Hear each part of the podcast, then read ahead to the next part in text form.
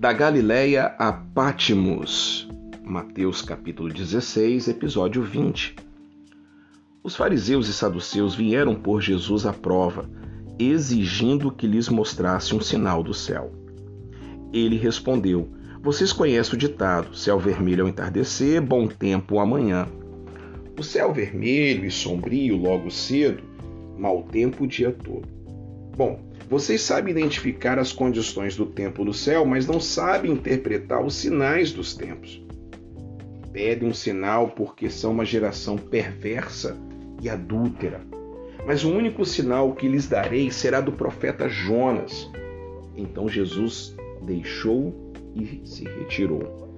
Mais tarde, depois de atravessar o mar, os discípulos descobriram que tinham se esquecido de levar pães. Então Jesus advertiu: Fiquem atentos, tenham cuidado com o fermento dos fariseus e saduceus. Os discípulos começaram a discutir entre si porque não tinham trazido pão. Ao tomar conhecimento do que falava, Jesus disse: Como pequena a sua fé.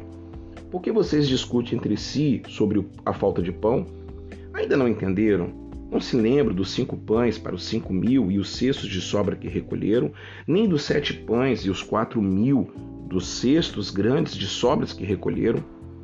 Não consegue entender que não estou falando de pão. Repito, tenham cuidado com o fermento dos fariseus e saduceus. Finalmente, eles entenderam que Jesus viu aquele pão e ele fez uma conexão com o ensino dos fariseus e saduceus, que é o ensino dos religiosos, que é o ensino que perverte você. Tome cuidado, viu? Finalmente entenderam que ele não se referia ao fermento do pão, mas ao ensino deles. Quando Jesus chegou à região de Cesareia de Filipe, perguntou a seus discípulos: Quem as pessoas dizem que o filho do homem é? Então eles responderam: Alguns dizem que o Senhor é João Batista, outros que é Elias, e outros ainda que é Jeremias ou um dos profetas. E vocês? perguntou ele: Quem vocês dizem que eu sou? Então Simão Pedro respondeu: O Senhor é o Cristo, filho do Deus vivo. Jesus disse: Bem-aventurado és tu, Simão Barjonas, que não foi a carne ou o sangue que te revelou isso, mas o meu Pai que estás no céu. Agora eu lhe digo que você é Pedro, e sobre esta pedra, que é Jesus, edificarei a minha igreja, e as forças do inferno não prevalecerão contra ela. E eu lhes darei a chave do reino dos céus, e o que você ligar na terra será ligado na terra será ligado no céu, e o que você desligar na terra será desligado no céu. Então ele advertiu a seus discípulos que não dissesse a ninguém que ele era o Cristo. Daquele momento em diante, Jesus começou a falar claramente a seus discípulos que ele era necessário que fosse a Jerusalém, sofresse muitas coisas terríveis nas mãos dos líderes do povo, dos principais sacerdotes e dos mestres da lei. Seria morto, mas no terceiro dia ressuscitaria. Então Pedro chamou ele de lado e começou a repreendê-lo e dizer por dizer tais coisas. Jamais, Senhor, Disse ele: Isso nunca lhe acontecerá. Então Jesus se voltou para Pedro e disse: Afasta-te de mim, Satanás. Você é uma pedra de tropeço para mim. Considera as coisas apenas do ponto de vista humano e não da perspectiva de Deus. Jesus expulsou Satanás e não Pedro. Jesus mandou embora Satanás e não Pedro.